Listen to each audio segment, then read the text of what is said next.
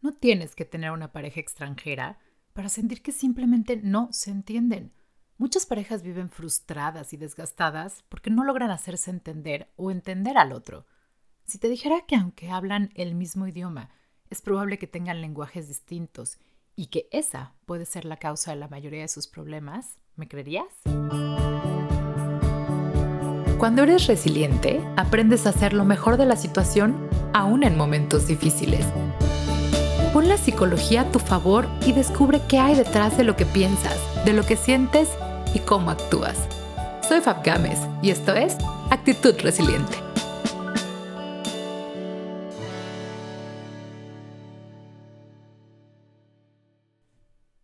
Hola resilientes, ¿cómo están? Bienvenidos al episodio 28 de Actitud Resiliente. Hoy vamos a tocar un tema que hace tiempo mencionamos en las redes sociales y que tuvo muy buena respuesta que de hecho es algo que veo en sesiones de parejas muy seguido y que además me parece una excelente herramienta cuando queremos arreglar estos temas de comunicación con la pareja. La convivencia en pareja, o más bien ni siquiera en pareja, en cualquier relación, es complicada. ¿Por qué? Porque todos tenemos expectativas diferentes y sobre todo, digamos que un reto de todos los días y un factor muy, eh, muy importante es la comunicación. ¿Cómo nos comunicamos con los demás? Sabemos que hay comunicación verbal y no verbal, eso que dices tal cual, pero también la parte de lo que estás expresando, que no necesariamente es lo que está saliendo de tu boca.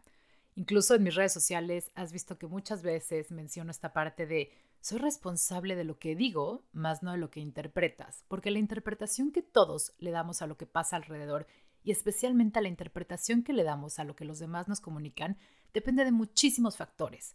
Lo que sí hay que hacernos responsables de lo que transmitimos.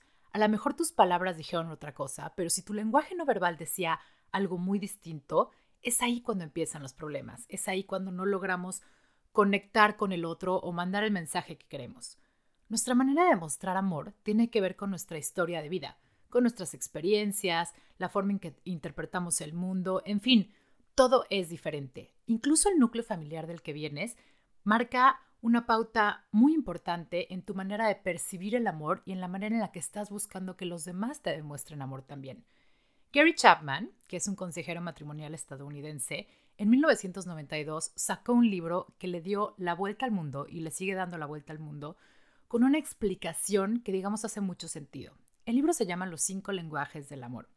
Entonces, lo que Gary dice es que el deseo por el amor romántico está arraigado en lo más profundo de toda nuestra manera de pensar y nuestra constitución psicológica. La verdad es que como seres humanos, cuando nos juntamos en pareja o cuando estamos en una relación en la que esperamos amor, dar amor y recibir amor, son muchas las expectativas que tenemos alrededor. La cosa es que cada uno trae esas expectativas con base en lo que creció, en cómo aprendió que se demostraba ese amor, en fin, muchísimas cosas. Hay datos que indican que el, enamoramiento en la pareja dura más o menos un periodo de dos años. Esta hermosa etapa en la que todo es perfecto, en la que solo puedes ver las cualidades de tu pareja y en la que tú también solo estás sacando tu mejor lado. ¿Por qué? Porque estás en este momento en el que todo lo ves bien, en que quieres hacer que la relación funcione y en la que te sientes bien.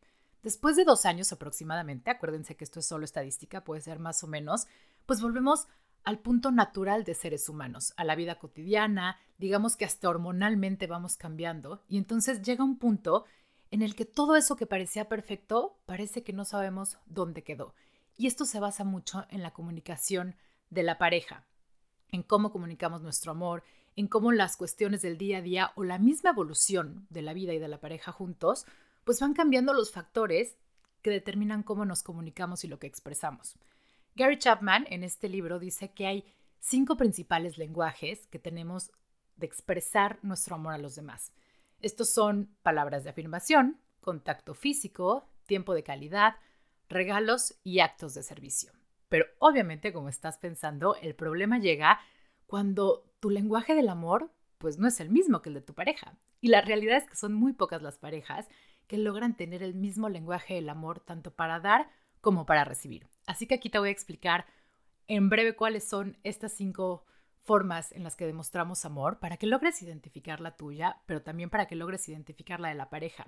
No estoy diciendo que con esto se resuelvan todos los problemas de pareja, pero sí al menos la base, que es esto que comentamos de cómo te comunicas con el otro, cómo expresas tu amor al otro, cuál es tu concepto de amor y qué estás esperando también recibir del otro. Vamos a empezar con el primero, que es palabras de afirmación. Es un poco esta parte de asumir que el otro sabe lo que pienso y lo que digo y lo que siento por él. Y la verdad es que no. Lo que a veces se da por hecho puede ser de los factores más turbios y que van a jugar en contra nuestra siempre. ¿Por qué asumimos que el otro sabe lo que siento por él? ¿Por qué asumimos que el otro está recibiendo todo ese amor que yo le estoy mandando cuando a lo mejor se lo estoy mandando de la manera incorrecta? Las palabras de afirmación son prácticamente esos cumplidos verbales, lo que se dice. Es un poco también reconocer al otro, reconocer que estás en esta pareja por gusto, reconocer que alcanzas a ver todas sus cualidades, reconocer que sientes amor por esa persona, pero no solamente tenerlo en tu mente, sino ser capaz de decírselo tal cual, en palabras y sin rodeos, al otro. Es un poco lo que se decían en la etapa de enamoramiento. ¿A poco no cuando estás en esta etapa de los primeros meses de la relación, todo el tiempo estás dando palabras de amor al otro, ¿no? Y de pronto, conforme pasa el tiempo, se dejan de decir porque se vuelve cotidiano y nuestra mente empieza a asumir que eso ya lo sabemos, ya lo hemos dicho tantas veces que no hay por qué repetirlo. Pero ojo, eso es bien importante. Aunque pareciera que es algo repetido, es muy importante estárselo diciendo al otro. Siempre es lindo y sobre todo marca una diferencia positiva estar escuchándolo. Es como un recordatorio constante de que esa persona está contigo y de que tú estás con esa persona porque valoras y admiras lo que el otro tiene y de igual forma te sientes valorado y aceptado es valorar el reconocimiento y las palabras de amor y de empatía. Frases como te entiendo, como te quiero, frases como te extrañé, frases como eres muy importante para ti o me gusta pasar mucho tiempo contigo. Yo sé que parecen obvias y hay parejas que me dicen, pero si el otro lo sabe, ¿por qué habría yo de estárselo diciendo todo el tiempo? ¡Qué flojera! Y ahí es cuando digo, eso que te está dando flojera es lo que más está lastimando al otro, porque simplemente no sabe cuándo dejó de escucharlo y para él era muy importante. Las personas cuyo lenguaje del amor primario es este, el de las palabras de afirmación, son personas que normalmente vas a escuchar decir, hace mucho no me dices que me quieres, o no me reconoces lo que hago por nosotros y por nuestra familia. Esto es un gran indicador de alguien que necesita estarlo escuchando constantemente. Y si bien para el otro a lo mejor no es importante, es muy clave que te pongas a pensar que eso para tu pareja puede marcar una gran diferencia, porque ya se lo dijiste, porque ya salió de ti y entonces tiene esta confirmación de que está en un lugar en el que es aceptado y de que está en un lugar en el que es sobre todo valorado. Por ejemplo, trabajaba con una pareja en donde eh, ella se fue de viaje durante un tiempo y se habían separado por algunas semanas. Y entonces, bueno, pues la comunicación entre ellos seguía, se mandaban mensajes y de pronto se hablaban. Y de pronto él escribió, gracias por todo lo que haces por nosotros. Así, de la nada. Fue una súper sorpresa, tanto para ella como para mí, y yo me enteré porque ella me lo contó en una sesión. Y me decía, no tienes idea lo que significó para mí. O sea, más allá de toda la comunicación que tuve con él mientras yo estaba fuera de la casa y mientras estaba de viaje, ese mensaje es algo que a la fecha llego en el corazón. Porque la verdad es que no me imaginé que él de verdad valorara todo lo que yo hago en la casa o todo lo que yo hago por nosotros. ¿Y sabes qué es lo peor del caso? Que él ni siquiera se acordaba de haber mandado ese mensaje. Simplemente le salió porque a lo mejor se vio haciendo cosas que no hacía en su casa, se vio extrañándola, se vio en este sentimiento de soledad y le salió del corazón decirle gracias por todo lo que haces por nosotros, porque ahorita tuve la oportunidad de tener que hacerlo al 100% y qué pesado fue. Esto es a lo que se refiere las palabras de afirmación. Si lo piensas, dilo. Si lo sientes, dilo, porque es probable que tu pareja, si es que tiene este lenguaje primario del amor, lo necesite. Y de verdad no tienes una idea la enorme diferencia que va a ser. Por ejemplo, acuérdate que las palabras de afirmación también se contagian. Si por el contrario tú eres la persona cuyas palabras de afirmación es un lenguaje primario del amor, el hecho de que tú se las estés transmitiendo a tu pareja también abre una puerta a la posibilidad de que la otra persona conteste. Porque es muy raro que tú estés expresando, digamos, abriendo tu corazón y diciendo cosas lindas y que el otro se quede callado. Las palabras de afirmación se contagian. Si las das, es muy probable que también las recibas. Cambia las quejas por palabras de afirmación. En el día a día de las parejas es muy común que el estrés y la presión de las cosas que pasan alrededor nos lleven a quejarnos, ¿sabes? A ver el lado negativo de las cosas o lo que el otro no está haciendo o lo que el otro dejó de hacer. Si te das a la tarea de por dos semanas cambiar tus quejas por palabras de afirmación, es muy probable que tu pareja empiece a, responder de la misma manera. Es decir, en lugar de decir, es que me choca que dejes los zapatos a la entrada de la casa, puedes decir, no sabes cómo valoro cuando quitas tus zapatos de la entrada y los guardas en su lugar. Convierte la queja en una afirmación y utiliza el lenguaje de las palabras de afirmación a tu favor. El segundo lenguaje, me atrevería a decirte que es uno de los que más veo en sesión. Se trata del tiempo de calidad. Pareciera que pasar tiempo con tu pareja es algo que haces todos los días, y más las parejas que viven juntos. Pero ojo, hay una gran diferencia entre pasar tiempo con esa persona y pasar tiempo de calidad. En realidad tiene que ver con conectar y prestar atención al otro. Así como lo oyes, lo subrayo, es prestar atención al otro y a sus necesidades. Puede ser compartiendo actividades que para los dos sean importantes o que los dos disfruten, pero en este momento de conectar, de, verdad estarle prestando atención al otro, a lo que dice, a lo que piensa. Las actividades del día a día pueden hacer que pareciera que estemos juntos, pero de verdad al paso del tiempo nos damos cuenta que no, que lo único que estamos haciendo es desconectando. Porque, por ejemplo, las parejas que tienen hijos, es muy común que de pronto todo gire alrededor de la educación y las actividades que tenemos que hacer con los niños. Y entonces, ¿qué pasa? Que la comunicación entre los dos se va perdiendo, el tiempo para los dos se va perdiendo. ¿Hace cuánto que no escuchas a tu pareja decirte algo que de verdad le importa. O tienes idea de sus peores preocupaciones en el momento, de si tiene miedos, de si tiene cansancio extremo, de si tiene necesidades no cubiertas e incluso también, ¿tú hace cuánto que no le expresas ese lado a tu, a tu pareja? Esas conversaciones en las que los dos pueden expresarse y escuchar y entender al otro. Acuérdate que yo siempre digo, ¿estás escuchando para entender o estás escuchando para contestar?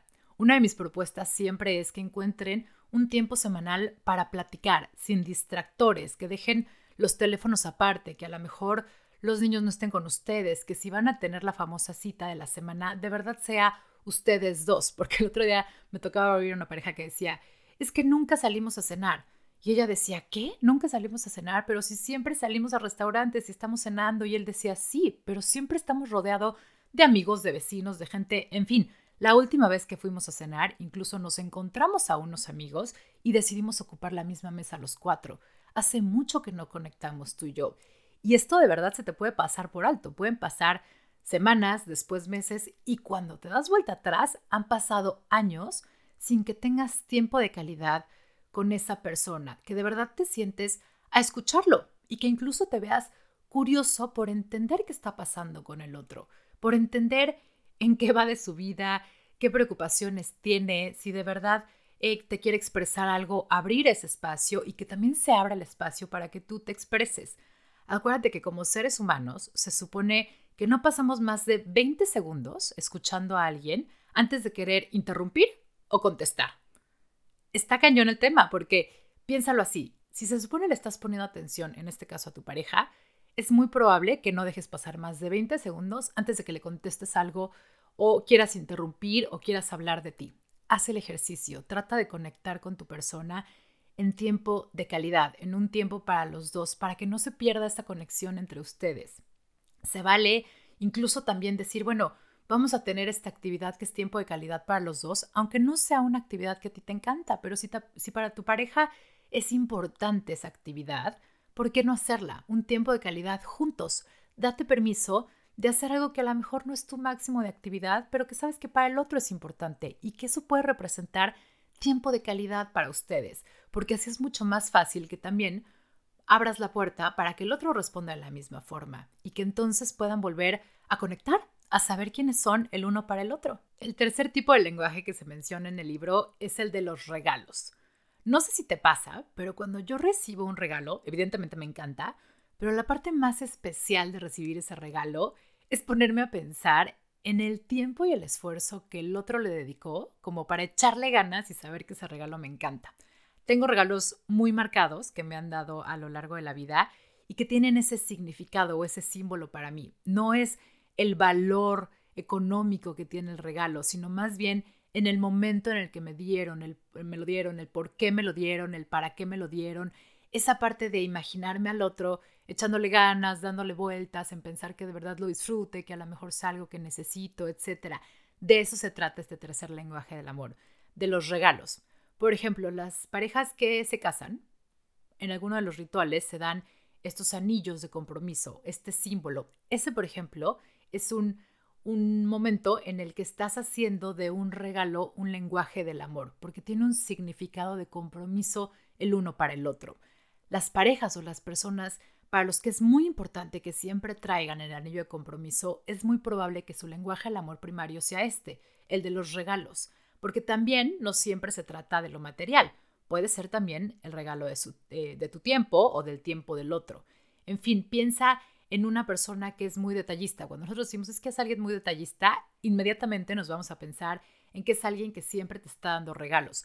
A lo mejor es su lenguaje el amor. A lo mejor creció en una familia en la que la parte económica era muy importante y entonces tenía que ponerle símbolo al amor. Y así fue como aprendió a recibir amor. Entonces es probable que si tu pareja creció en una familia así, vaya a ser su manera de replicarlo contigo trabajaba con una chica que se sentía muy frustrada porque decía, es que mi novio de verdad me llena de regalos, al grado Fab que a veces me da pena la cantidad de flores con la que llega o que de pronto llegue con un regalo inesperado sin motivo alguno y aunque siento bonito, no sé, como que a veces me da pena recibir tanto de él porque siento que pues no, o sea, los regalos que para mí hubiera sido mucho más importante que me acompañara a la comida familiar del cumpleaños de mi papá, que no pudo ir porque estaba trabajando, a que me mandara un regalo a mí para poderlo compensar.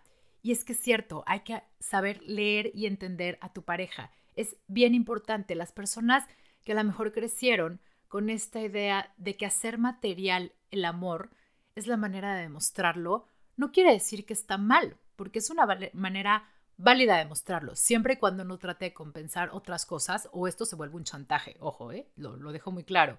Pero es importante que los regalos sean para demostrar un me acordé de ti, lo vi y pues no sé, pensé que te gustaría o el otro día escuché que dijiste que tenías ganas de este tipo de suéter y lo vi, te lo compré, ¿sabes? Es el mensaje que va intrínseco con el regalo, no tanto el regalo o lo material.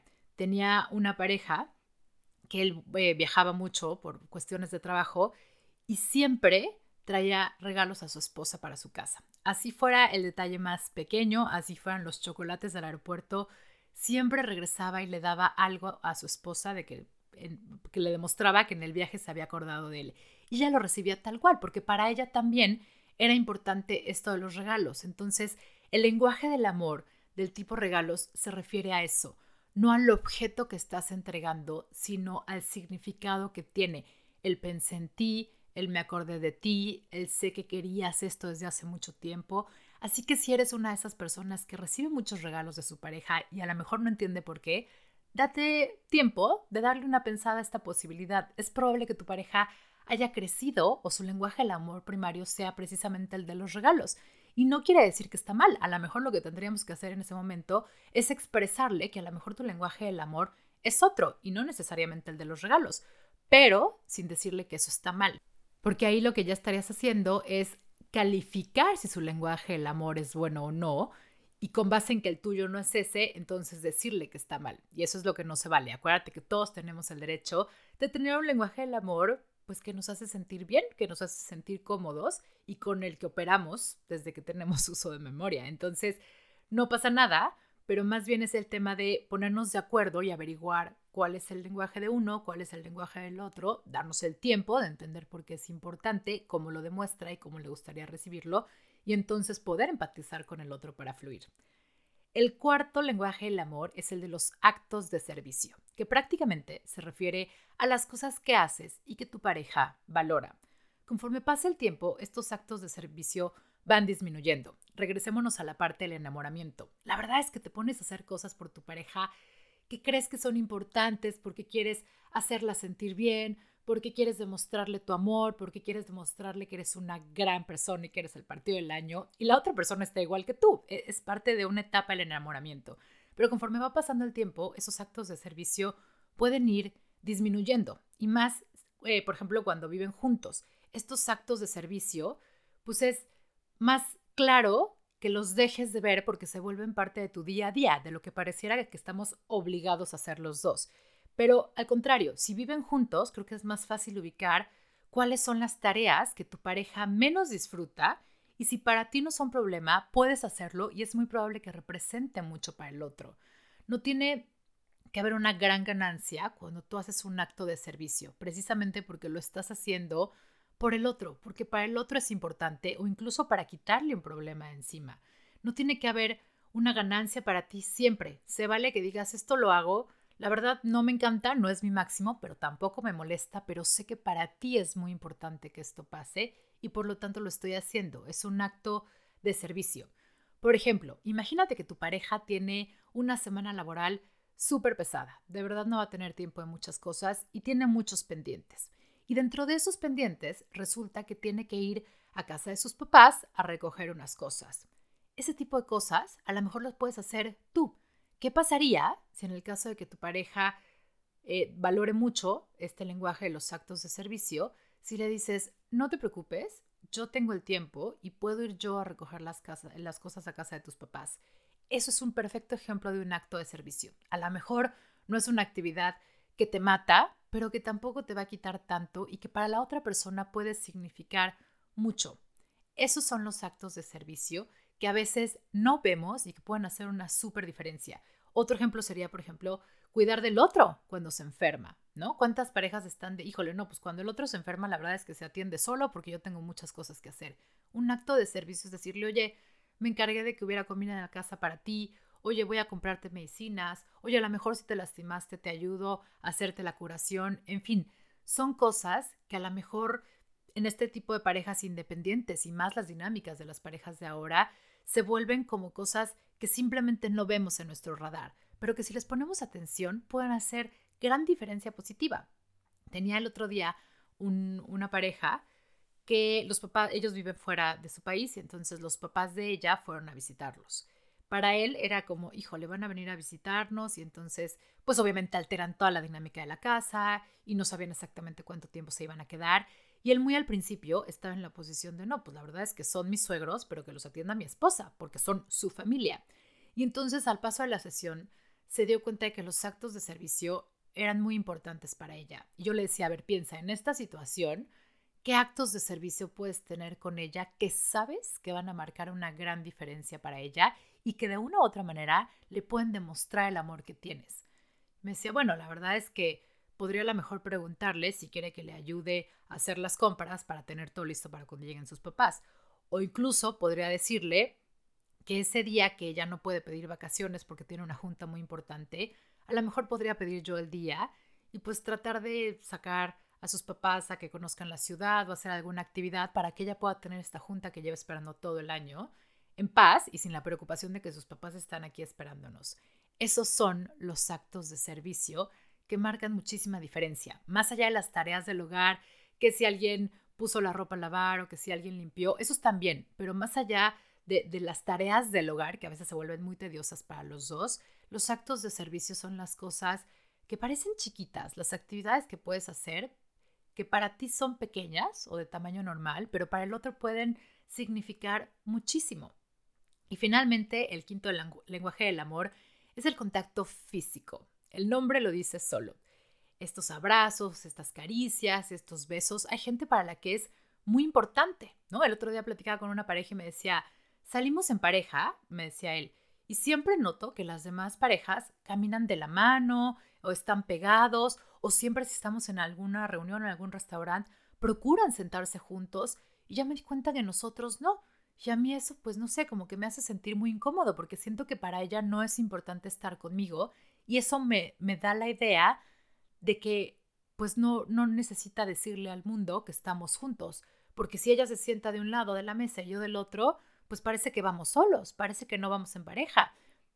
Cuando fue capaz de decirle esto a su pareja, para ella fue una sorpresa, porque decía, pues es que me da igual, si estamos con más gente, yo estaba tratando de convivir y él decía, no, pero a mí me gusta sentir que estás al lado de mío. A mí me gusta de pronto tomarte la mano por abajo de la mesa o de pronto abrazarte o de pronto tener una caricia contigo. Eso es muy importante para mí porque el significado que tienes que de verdad estás conectada conmigo y de que de verdad estás asistiendo a ese evento, a ese evento conmigo. Entonces el contacto físico es importante. Yo sé que hay personas que necesitan de su espacio vital y que dicen, híjole, a mí estar encima uno del otro, la verdad es que no me hace sentir cómodo y es perfectamente válido. Pero si te das permiso de pensar un poquito, que a lo mejor para tu pareja su lenguaje del amor primario puede ser el contacto físico, piensa qué tipo de cosas podrías hacer para que se sienta conectada contigo, para que sienta ese amor. No necesitas estar abrazados todo el tiempo. O incluso eh, el, el clásico ejemplo de no necesitamos dormir abrazados todo el tiempo, pero qué tal que en el momento en el que nos acostamos nos damos un beso, un beso de buenas noches, somos capaces de abrazarnos por un par de minutos y en fin, al final de la noche cada quien toma su lado de la cama, está perfecto. Pero esas pequeñas cosas pueden hacer una gran diferencia, sobre todo para las personas que sí es necesario este contacto físico. Ahora que ya conoces estos cinco lenguajes del amor, obviamente estás pensando cuál es el tuyo. Yo sé que el primer pensamiento es, híjole, no, para mí todos son importantes y creo que tengo todos. Pero no, Gary Chapman dice que en realidad siempre hay uno que predomina, que es tu primario. Ahora, ¿qué pasa? Esto es bien importante entenderlo. No necesariamente el lenguaje con el que tú expresas amor es necesariamente el lenguaje con el que estás recibiendo amor. Y si a eso le sumas que muy probablemente tampoco sea el mismo que tu pareja tiene, pues ahí es donde viene la complicación. Pero acuérdate que es, eh, es todo un tema de comunicación, que no hay ni buenos ni malos, todos somos diferentes. El punto es crecer nuestra relación, crecer nuestra comunicación y aceptarnos como somos. El hecho de que para ti algo no sea importante no quiere decir que tu pareja no. Entonces, se vale entender al otro, se vale ser empático y trabajar por lograr conectar y comunicar el mensaje. Si para ti es más importante que quites sus zapatos de la entrada a que te, eh, a que te acompañe a una comida familiar, está perfecto, pero si para el otro es al revés, también hay que entenderlo y también hay que hacer este tipo de actividades y este tipo de cosas que no sean por ti, que sean por el otro, porque de eso se trata de construir una relación. Si quieres averiguar eh, cuál es tu lenguaje del amor, evidentemente te recomiendo el libro, es un gran libro. De hecho, no es solo para parejas, este en específico habla de los cinco lenguajes del amor en pareja, pero ya incluso este autor sacó la versión para jóvenes, para solteros, para niños, que eso se me hace súper interesante, cómo conectar con el lenguaje del amor de tu hijo.